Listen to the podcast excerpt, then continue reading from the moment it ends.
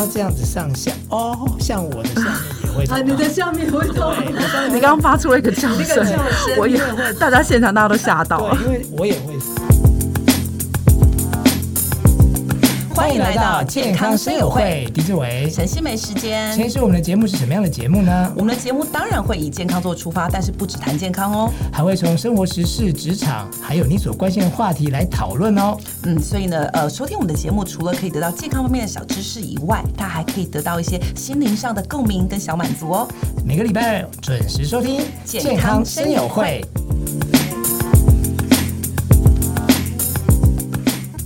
大家好，我是狄志伟，我是陈心梅，欢迎收听健康生友会。每个礼拜二我们在空中跟大家相见，还有呃问诊，问诊是比较呃大家容易听得懂的名词啦。哦、对对对，应该讲说我们在每个礼拜二呢都会呃聊一些不管是名人呐、啊，对、哦，甚至我们之前聊过嘛，医生也会生病嘛，对不对？对啊，或者是医生啊，哦、或者是一般人啊，嗯，甚至观众朋友啊，对，就是如果你们有什么样的问题，不知道该挂什么。科也欢迎大家呢留言给我们呢，嗯、我们的陈新梅医师，呃，家医科医师，你就知道说他是什么科别都。都看，对，至少至少我可以帮你先鉴别一下，对，你应该挂什么科比较好哈。对，那因为之前我们邀请位邀请到一位来宾呢，到我们节目当中呢，哎，反应很不错，因为他用他自身的经验呢来告诉大家。那一集我都讲到，我都觉得有点难过，他想打电话，马上打电话跟我妈说：“妈，我还蛮爱你的。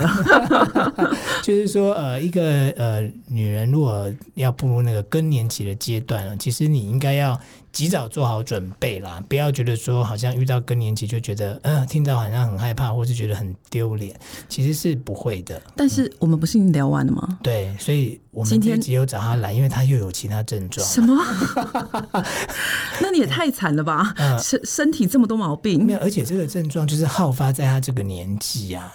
哦，因为他上次来有透露他的年龄，呃、就是他五十岁了嘛。该不会跟这个数字有关？哎，对，我们先欢迎我们这一集的特别来宾吕文婉。文姐，志伟哥好，欣湄医师好，嗨，我又来，弄了又 来这一集，好像来宾有时候都不太开心，因为好像代表身体很多病痛。对啊，你又怎么了？哎呀，不能这样讲，我真的呃，今年呐，对我来讲是人生非常。重要的一个转捩，哦，我们不是讲嘛，高才会啊，就是人生的下半场。然后呢，我常常想一件事，嗯你也有今天呐，吕文婉啊，你知道为什么？可是哦，我真的不是我的超多哎，我健保卡哦，没有用半次，用不到，都会生气自己为什么要缴健保卡的费用？你怎么知道？而且还缴二代健保嘞，气死！现在就知道有用了。那你今晚干嘛讲？哎呦！今年有没有都拿回来？这个也不不也没有什么开心的，对啊，对。我宁愿我缴了钱，但是我是帮助别人，我自己不要去用到自己身体健康。可是我真的觉得哈，人家讲说岁月是一把杀猪刀嘛，你知道你年纪高啊，都是高啊，你真的你有一些毛病哦，莫名其妙一路来啊。我以为你上次已经说完了，所以还有。你干嘛这样？我也不想啊。还有，你要知道人啊，到了五十岁，那个就是像机器一样嘛，你用了到用到一定的。时间它就会有一些问题跑出来啊。那那所以到底是什么问题？哎，我跟你讲，我就是五十间，都是五十间。刚刚刚刚的那个梗，就是志伟哥在讲的那个梗，五十岁会有的。五十间，对，那听众朋友哈，你 你你不要以为说你还没五十岁，不用担心自己会得五十肩。No no no no，哦，这个五十肩只是一个名词哈。对对对，其实有有二十肩、三十肩、四十肩哦哈，那个复健科医师有这样讲哈。但是五十肩它就是好发在这个年纪的人，就是说，因为说频率比较频繁一些。对。但是你年轻哎，也未必就会获得豁免权。对，不会说你年轻就不会，因为常常我们也会觉得说，哎，我的这个。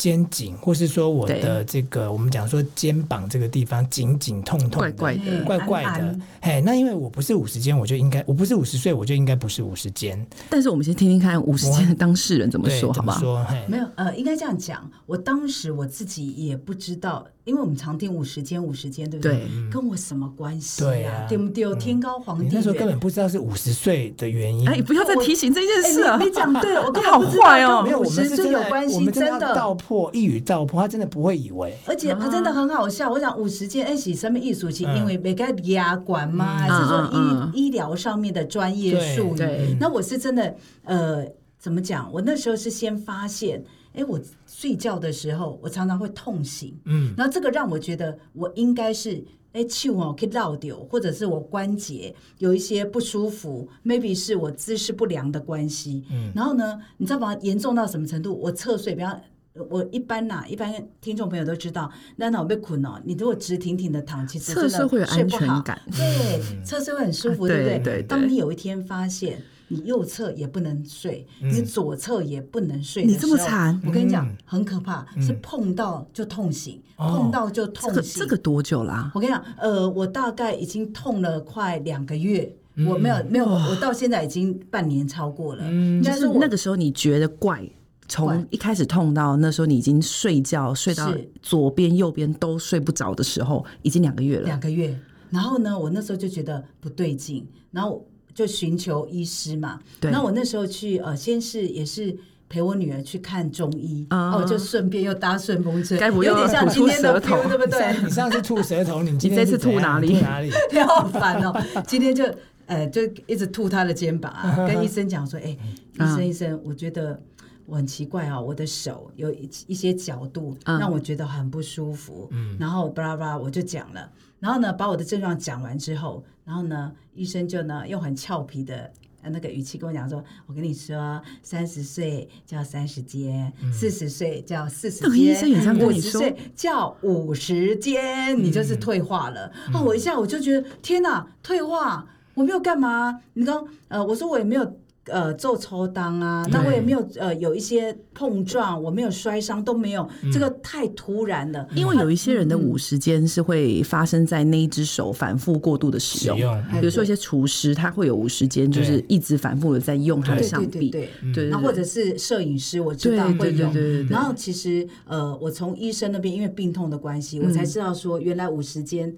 其实他有时候不需要什么理由，其实是对。他跟我讲说，其实很简单的讲，我们呢，你在年轻的时候，嗯，各位年轻朋友要仔细听哦。你在年轻的时候，因为你的恢复力很好，比方说你可能突然间一个姿势，你提了一个重物，你会觉得咻，哎，跟他可以绕掉，怪怪的。但是你可能只要活动一下，它就它就好了。嗯，然后呢？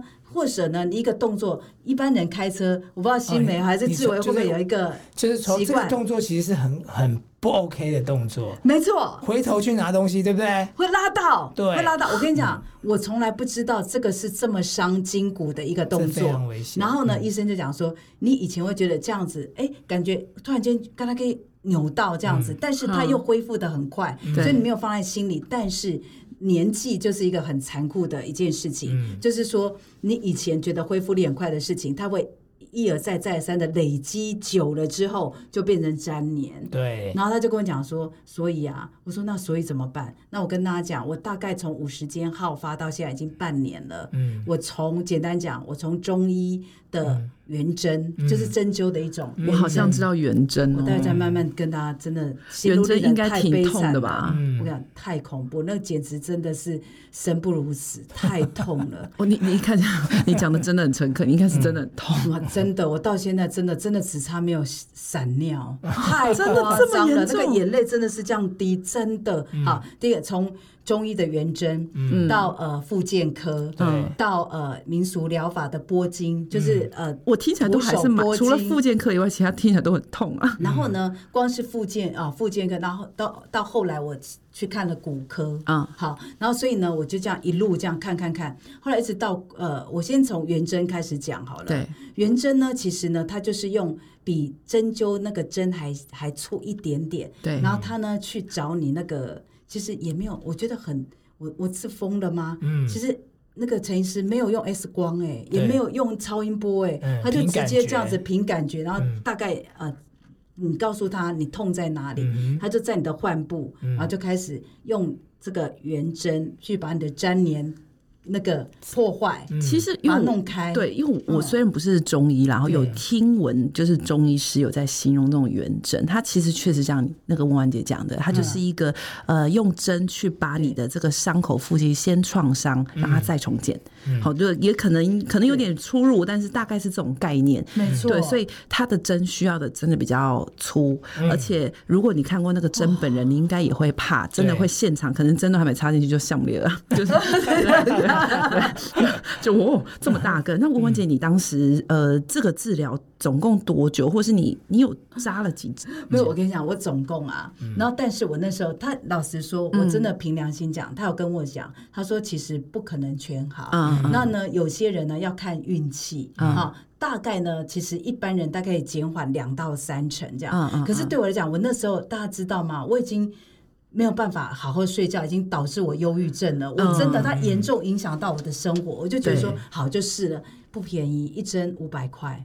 但是我光是一个左肩这个患部呢，就大概二二十几针，二十几针，对对对，可是它有打折啦，但是也不便宜，对，有打折，二十几针五百块就得一万，一万多，对，可是它有打折，可是也好几千块，就是那一万以下，但是也很贵很贵，就是都在你的关节腔的，因为我我想帮观众朋友问啊，因为我相信一定也会有人想说可以试试这样的一个方法，毕竟它对于长期慢性疼痛的人，哎，其实那个痛起来真的蛮要人命的，所以能够减缓两成，有些人仍然是愿意试啦。对，那他他是在整个关节腔的附近都用这个圆针下去做怎么样的治疗？我跟你说，因为我是趴着的，所以我根本看不到。但是你的感觉是什么？就是一个就是很强烈的异物感的，好像你打那个疫苗一样。嗯，那个针进去之后，不是只有进去，嗯，它在。刺进去更深更深之后没有停止，给你转一转，真的转转转转哦！我跟你讲，我那个感觉，当下没有尖叫吗？我跟你讲，我真的是尖叫，而且那个感觉是那个针头的地方，它在你的骨头膜那个摩擦的感觉。我跟你讲，我真的咬这下，我就说我要好，我要好，我要忍，我不能这样子，我不能这么秀回，这样子就忍受不住，我就这样子哦，刺进去了。嗯，你想想看，大概二十几次。哇，一次要二十几次哦！我就是不是一针，是二十几二十几针。不是不是，我是说你去做一次的治疗要弄二十几次。对，真的假的？是，就是我一个疗程去，不是疗程，应该讲说我今天去看去弄这个。而且文文姐刚刚讲是只有左边哦。对啊，就是一个左边就扎了。二十几针，对，一次吗？对，一次。要修哦，这个光想到都痛。就痛。我跟你，你去想到那个哦，我现在想起来，我都觉得不寒而栗，因为那个真的是刺进去就再刺进去，再跟你讲。重点是好了没啊？我跟你讲，重点是我跟你讲，我更严重了。我跟你讲，我本来哦，我还没有治疗之前，我可能还可以勉强，可以可以拉我的拉链，或者是扣我的内衣扣。可是我治疗完那个之后，我跟你讲，我真的更加剧的疼痛，我连手都抬不起来。然后我呢，后来呢，决定我我也不用去跟人家讲什么嘛，对，因为我觉得每个人的反应不一样。因为有些人就他就跟我讲，有些他的病人是这个反应很好，恢复恢复的状况也好，可就不适合我啊，所以我就。跑去看复健科，嗯，就看看复健科之后，那个医生他跟我讲说，他说：“哦，吕小姐，我跟你讲，其实像五十肩，他这种这么刺激的方式，其实只会让你的肌肉。”更紧张，嗯，然后它会更紧绷，因为其实五十肩有一个名词叫冰冻肩，对，它其实是指说，因为我们如果你因为大家没有像我们医生有真的去大体解剖过看过这个腰的肩膀的关节，它其实是像是关节的我们的手臂的上手臂的这个关节，它是像一个球形的，对。然后呢，我们的肩膀它是很像一个半形的碗弓，嗯，那在这个地方上发生了一些这个粘连，所以它会像是嗯会。有一个动作啦，大家如果、嗯、过不去，对，大家如果现在是听众朋友，是可以。跟着做一个动作去检测你的痛有没有可能是五十肩？对，那个动作大概就是你你其实可以把你的手好像投降的姿势，对对，然后你可以这样子前后的去转它，对。如果你转的时候，你就可以想象到很像是我的我刚刚说的上手臂的这个呃地方，像是一个碗弓，一个一个一个球形的一个装置。对，那我们假设这个时候是有粘连的时候，它动是。就会痛，所以你到底会不会痛？你现在这个做这个动作，你看外边有个呢，应该我天哦，痛到对。而且其实他其实文婉姐没有认真做，我就会感觉出来她应该是真的有在痛，对，因为他不敢做的那么的，因为执行的那么彻底。正常来讲，你的因为我们有，就是我也有合作复健科医师嘛，其实你的投降的这个姿势是要九十度的，对，你就想象说你的手臂跟你的肩膀的这条刚好就是一个，对对对对，它就是一个九十度的，对。那你要你要这样子上下，哦，像我的下面也会痛，你的下面会痛，你刚刚发出了一个叫声，我也会，大家现场大家都吓到。了，因为我也会痛，所以我也在怀疑说我是不是五十肩，但我还没五十岁啊，但是我就去问了侯中保医师嘛。Uh, uh, uh, 他就跟我说啊，你可以上往上往后的话九十度就哦不会，uh. 但如果你是往下或是你伸直，有人压你的手，好压你会痛那只手，你要往上抬抬会痛的话，对，他说这个是夹脊肩呐、啊，对夹脊肩，它的意思有点是这样，它其实嗯就不是在讲这个关节腔，它讲的是它附近的肌肉。肌肉嗯、其实你知道吗？我们在一些比如说膝盖。跟我们的上手臂有一些我们会很呃比较动的比较频繁的关节，它除了韧带跟肌肉跟骨头以外，它们中间会有一个 QQ 的东西，那个叫做滑囊滑液囊。那滑液囊当它长久我们一直的不当的去摩擦这个滑液囊的时候，它会发炎。对，所以假体症候群其实就指的是这个滑液囊发炎了。那这样子我真的要哭了。你知道为什么吗？嗯，因为我的右手也曾经因为滑液囊发炎，后来变成骨刺。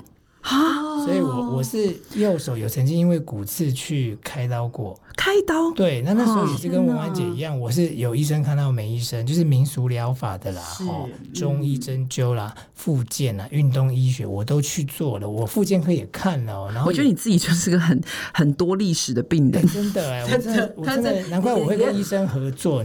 你要 你要其实是自己要捞资源，你你从从头到脚哪一个是 OK 的？哦，对，直接列 OK 的。那个大家可以回去听第一集哈，讲很多了，好辛苦。对，所以我现在就很担心哈，就是说我现在的左手也有这样子的问题，就是我我往后这样还 OK，嗯，但是我往下就会痛了。那那你是做什么样的一个手术治疗啊？你说我的右手嘛？那时候我是说那个关节镜啊，啊哈，就是它一样是呃，我们讲说现在都是流行用那种就是微创微创手术，对，那它就是从你的手臂钻三个洞进去，对。那你知道我太太最近跟文婉姐有一样的问题，嗯哼，就是她她也她也被判定说是五十肩，那有五十岁吗？还没啊？怎么可能？都还没五十岁，所以不要被这个名字去局限了。所以我跟她说，哎，我跟你讲，侯忠宝说你那个还没有五十岁，你不是。五十肩，你是夹夹那个夹颈肩嘛？哈、嗯，就是那有可能跟我以前的那个黄一郎发言是一样的。嗯，滑液囊发言就是我跟大家讲，有个名人，嗯、他叫王建民。王建民是干嘛？投手嘛，对，那个真的对他真的对，所以他的华裔囊发炎啊，然后发炎后来连那个华裔囊退化。那你知道哦，你的骨头跟骨头之间没有一个膜去保护它，就会摩擦摩擦摩擦，对，它就会受伤。对，那你一旦骨头受伤了，它肌肉跟骨头粘在一起就是粘连嘛。对对，所以吴婉姐刚刚讲的没错，就是说，因为年轻的时候你的恢复力很快。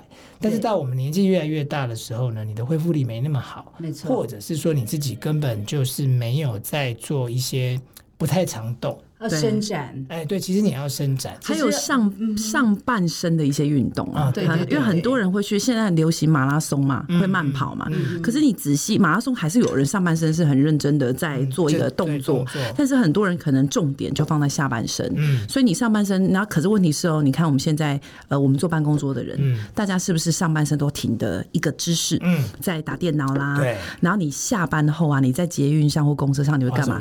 划手机，所以这些动作。它都一样是在让你的上半身呃肌肉运动量差，呃姿势差，对。这个呃呃肌肉又不够有力气，所以你的滑液囊更容易被碰撞，对，所以它就是一个进入一个恶性循环的开始，对，好可怕哦！你通灵哎，通灵，你确定你是医生吗？因为因为你知道吗？我我真的要自首啦，因为我跟医就是我这么这么半年下来，不是就是看遍所有的医生，知道吗？我就一直在找。原因是什么？我觉得我们真的不不要把五十肩污名化。对，其实医生后来跟我讲讲，就是一语道破。他说：“呃，吕小姐，你是不是常常固定做一个动作？嗯，就是滑手机，对，我跟你说，嗯、后来他告诉我一个很惊人的一个呃，这个就是他的病人的一个状态。嗯、他说，其实不要讲五十肩，也不能讲说是五十岁好发。然后、嗯、现在的年龄层下降，因为大家太爱玩手机。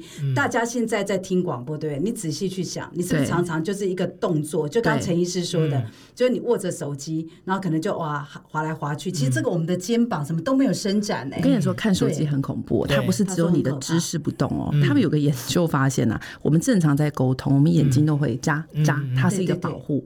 当你在专注在看你的手机荧幕，你眨的次数会稍微减少。对，没错。所以换言之，我们都知道，它不只对肩膀有关，它对眼睛有伤害嘛。对。当你的次数又减少，所以它的伤害就会再加更多。嗯，对对对对，而且你知道，你用手拿手机在看的这个动作啊，对，其实它是一个还蛮伤我们。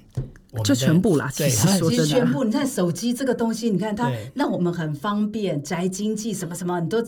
什么事情都借助这个手机嘛，对，但是它对我们的身体真的造成很大的伤害。像我这个五十肩，我老实说，应该十之八九就是这个过度重度手机依赖的关系，真的真的。因为你们需要很多联络事情，所以就算你不是要去滑滑什么脸书、滑滑 IG，对你还是需要很大的时间依赖。可是你知道，我自己自己我会看一个东西当做我的功课。你知道，手机有一个很特别的功能，我自己是。是用 Apple 的啦，他们手机会有功能，它会去跳出你今天使用手机的时间。对，真的，哦。真的。所以我觉得，如果你是观众朋友，你你可以稍微看一下你的这个画面，然后我自己就会呃开始去要求我自己啊，比如说今天我看的时间三个小时，我就真的回去想哦，我会想说，我这三小时有哪些是不需要看手机的时间？其实有些时候我们看手机真的不是为了看任何东西，是因为无聊或者习惯性，就像抽烟一样。对，有时候你滑。就你一惊觉，这画这个画面我今天不看过三次，但是你还是在滑，你还是觉得 OK 啊，我再滑一下。对，所以这些动作你就可以从啊，比如说我们从手机里头的时间，你就可以去自我。呃，评估一下，我我哪边可以稍微少三分钟，嗯、哪边可以少五分钟？哎、嗯，其实你就可以减少我们说手机病造成身体的一些危害。对，这集我觉得我太太一定要听，因为她她为什么会跟你有一样的毛病？因为她就是、啊、超爱手机，不是因为她都在看小说，很多现在看小说，好多人，我的朋友好多人都手机看小说。那你知道说她跟追剧不一样，追剧你可以把它放着，对对对，就这样看就好了。但是你首先你必须得换下一页，对不对？下一页，所以。变成说哦，上厕所也看。然后呢，呃，我他说哦，那好啊，我坐着看。可是坐着看，你还是要滑，你还是要滑，是对。所以这集你要听哈，老婆，因为你的午时间就是这样来。而且我跟你讲啊，有时候你说放着看，怎么可能？看小说就是要躺着看，要侧着看，要怎么看？就是就是要有一种慵懒的姿势。对，所以你的手一定会扶着它。那不管怎么样，那个姿势，哎，你真的哦，我曾经啊，就是呃，那个回答，就是看我们都有 FB 嘛，然后就看那个粉丝的留言，对，哎。晃眼，我一看不得了，我就同样的姿势哦，一个小时过了，还是这个姿势，对，还是这。后来我是觉得，哎，我整个好像斑癌，对，很不舒服，才发现说，哎，我没有动。但是那时候，我这个都是回想，我那时候因为没有五十肩嘛，嗯，然后就觉得，哎，还好。可是你看，渐渐慢慢的日积月累，就变成是痛苦的，你知道吗？我刚刚讲到，你你刚刚是三个打三个洞开刀嘛，内视开刀。我跟你讲，我后来陈医师，我做到圆针之后，我真的一定要跟大家讲，你如果平常没有保养，真的罪是你自己受的呢。知道后来我去看骨科，知道做了什么事吗？他呢，还有更可怕的，对，就其实那个。针筒哦，这么粗，然后这么这么长，针筒这么粗，比大拇指哦，大没有这么盒子大拇指。这么粗，对，然后这么长，对，做什么呢？那那个是很必须要讲，他是非常非常有经验的一个大概七十岁的骨科医师，那他也他是用摸的，他是用摸到那个缝之后，他打什么进去到我的这个肩胛的那个最底层，他打了生理食盐水加麻药。啊哈！好，打进去之后，你知道他干嘛？他说：“哦，你知道，光是打那个针，你就觉得很可怕，这么长哎。”然后，好，打完之后呢，他叫我等五分钟，然后让他让麻药发挥作用，发挥作用之后，他帮开始帮我拉。我跟你讲，生不如死。可是他已经打了麻药了，还是痛？没有，我跟你讲，他只是我讲，我相信他有减轻，可是。那可见那个粘连的多严重，对，所以他是一次两次再再次的帮你拉开。那那我有我好奇，这个骨科医生他当时在摸你的那个呃，算是关节是的这个算是已经粘连的地方，他有没有什么形容词去形容你那时候的关节？比如说有些人五十肩是轻微的嘛，对，有些人可能是重度的嘛，有些人是无药可救的嘛。当时医生有没有跟你说哦，你这个状态？其实呃，你说他呃轻重，因为我其实是想帮观众朋友问说，如果今天他到什么程度，他会被预期，他可能会面临到什么样的状况？其实我觉得应该是讲说你个人的承载的状况。你说个人承载疼痛跟承载不舒服的状况。因为比方我是那种可能他轻轻这样把我手这样一抬，我就哦啊，他就他就怀疑耐耐痛耐痛度也比较低一点点。然后所以呢，他就一度就觉得你该不会。那个什么，那个叫做什么？纤维肌痛症？没有，他说你该不会那个肋肋那个什么什么骨骼骨折啊？就是说断掉吧？那叫什么？肋骨？对，或者没有没有那个什么筋啊断掉吧？我说没有啦，那个断掉还得了？他说。他说：“但是你这个就是真的欠缺运动，你一定要改改善你的各方面的那个其实，文姐当时骨科医生觉得你的粘连好像是正常的粘连，只是因为你的疼痛跟你不运动，让这个粘连的状况看似是。”可能就会很惨的，就如果你都不处理它的话，或者是你继续不运动的话，对，我跟你讲，那那个就是会，你就要就就可能时间会拉很长。哇，那可是我就不懂啊，陈医师，我有疑问哦，因为有人讲就是说，嗯，有人说了一个说法，说五十肩哦，你都会跳到对了，意思说你都会跳，好像生产哦，你痛到真痛到极点，孩子生出来就好了，对。是这样吗？就是说你可以不用管他，你你想就好了。你想看孩子是因为他痛到底，这孩子就生出来了。嗯、那痛到底，难道你的你你的粘黏就会好了吗？嗯、通常粘黏是这样，就是它是一个会越粘越黏的东西。啊、那其实其实随着你的不管它，它黏到。底底的时候，我不知道大家有没有听过一个观念，就是说，呃，比如说我举个例子哦，一个地方伤害久了会变纤维化。我不知道大家有没有听过纤维化这个名词？纤维化吗？这个名词，其实在粘连上，如果你去想象，你就知道它的可怕度。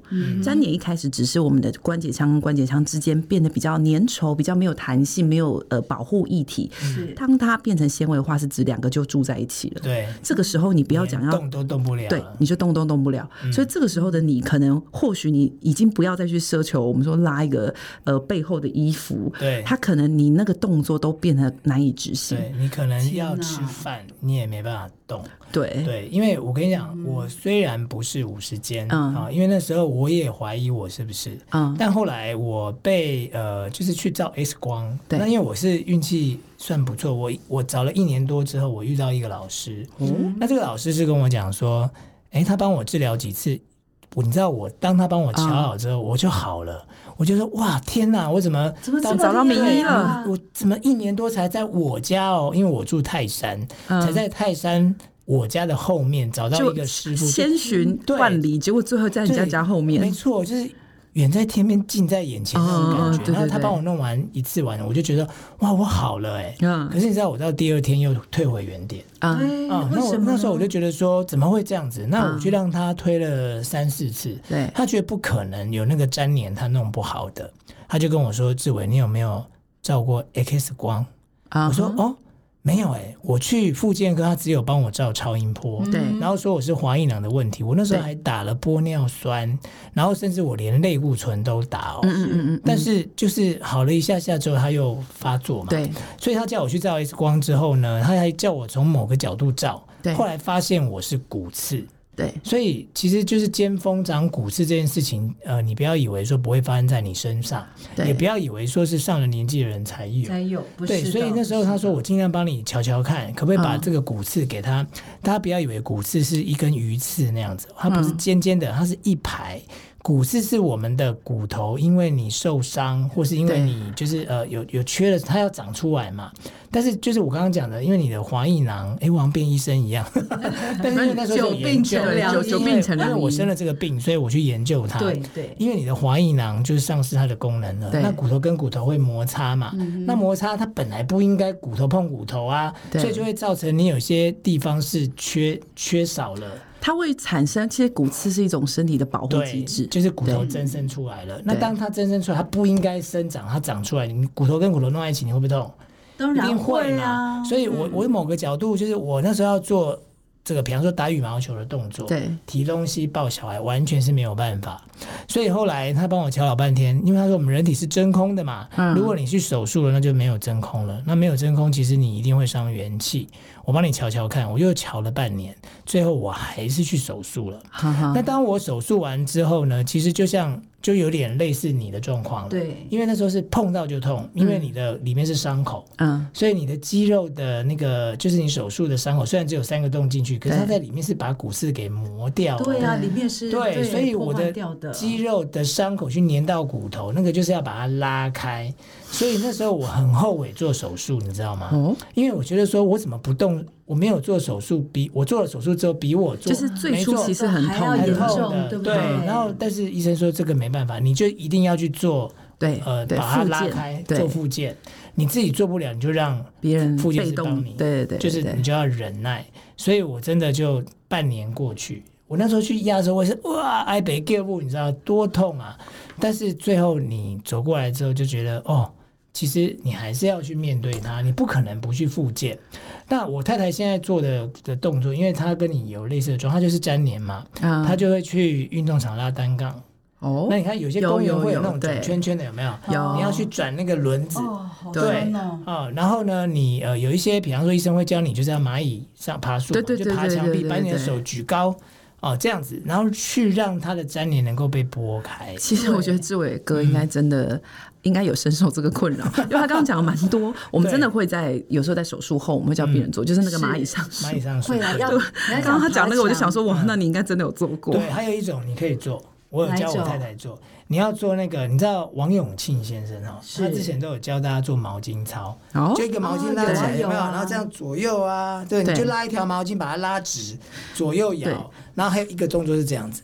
嗯哼，因为因为听听众朋友可能不知道，我我们现在有一个动作，这个动作就是说，假设我们拿着一条毛巾，然后我们两只手让这个毛巾固定这样子高的一个长度，然后我们就双手往上举高，对，好，双手往上举高之后呢，有些人其实这样，或者是左边动，对，你就是往呃，比如说两只手一起用同样的张力往上拉，然后我用我的左手去引导我的右手，所以我就可以往右拉，那我也可以右手引导我的左手啊，就两边这样互相拉，那在更极致就是我一只手是在上面，另一只手在下面，然后两个用力拉。对，我们记不记得？就是说我们小时候洗澡，有时候就是用那个那个鲁拉拉那种鲁拉拉的那个动作。对，你要做这个。可是我跟你说，这是一条很漫长的路。但是像你讲的，对，就是说你可能觉得。今天舒服一点，那你偷懒个一天，他又来了。嗯、所以真的，他要很 routine 的，嗯、就是很规律的，你要去做它。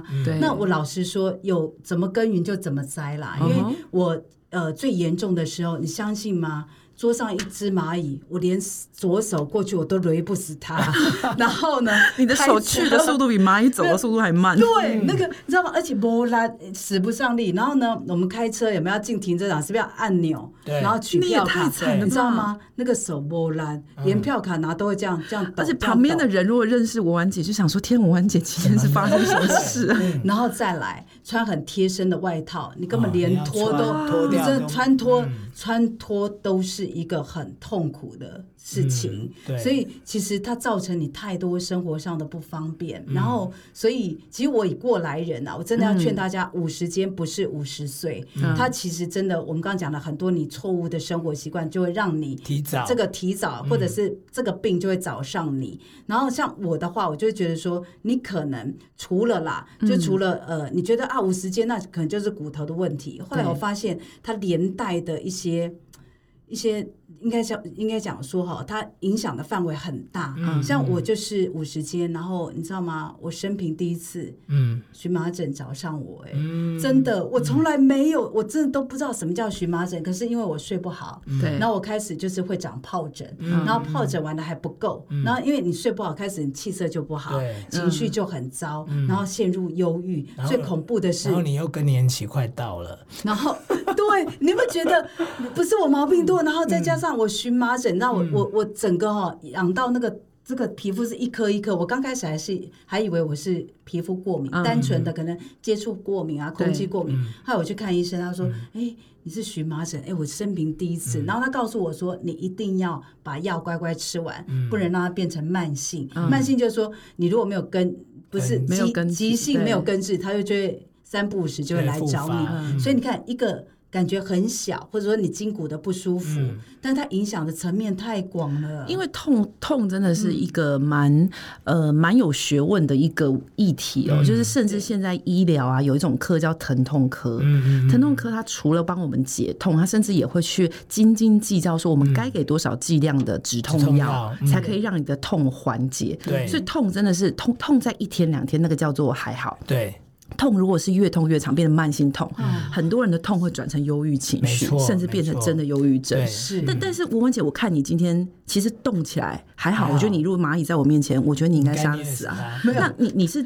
怎么怎么怎么怎么做的？就是没有，因为因为我已经啊从病发到现在已经八个月了。嗯，那这个过程就我刚刚寻遍太多，用太多方法了。那我觉得最后一次就是我找到这个骨科医师，他其实用了一个方方式叫那个震波的方式。震波其实有一点。他没有伤口，但是他用震波的方式把你的这个破坏，破坏之后让你重新长，然后再搭配我刚刚说的，用那个麻药打到你的关呃这个关节腔，撑开，对，还有就是撑开之后，然后再把你拉开松开。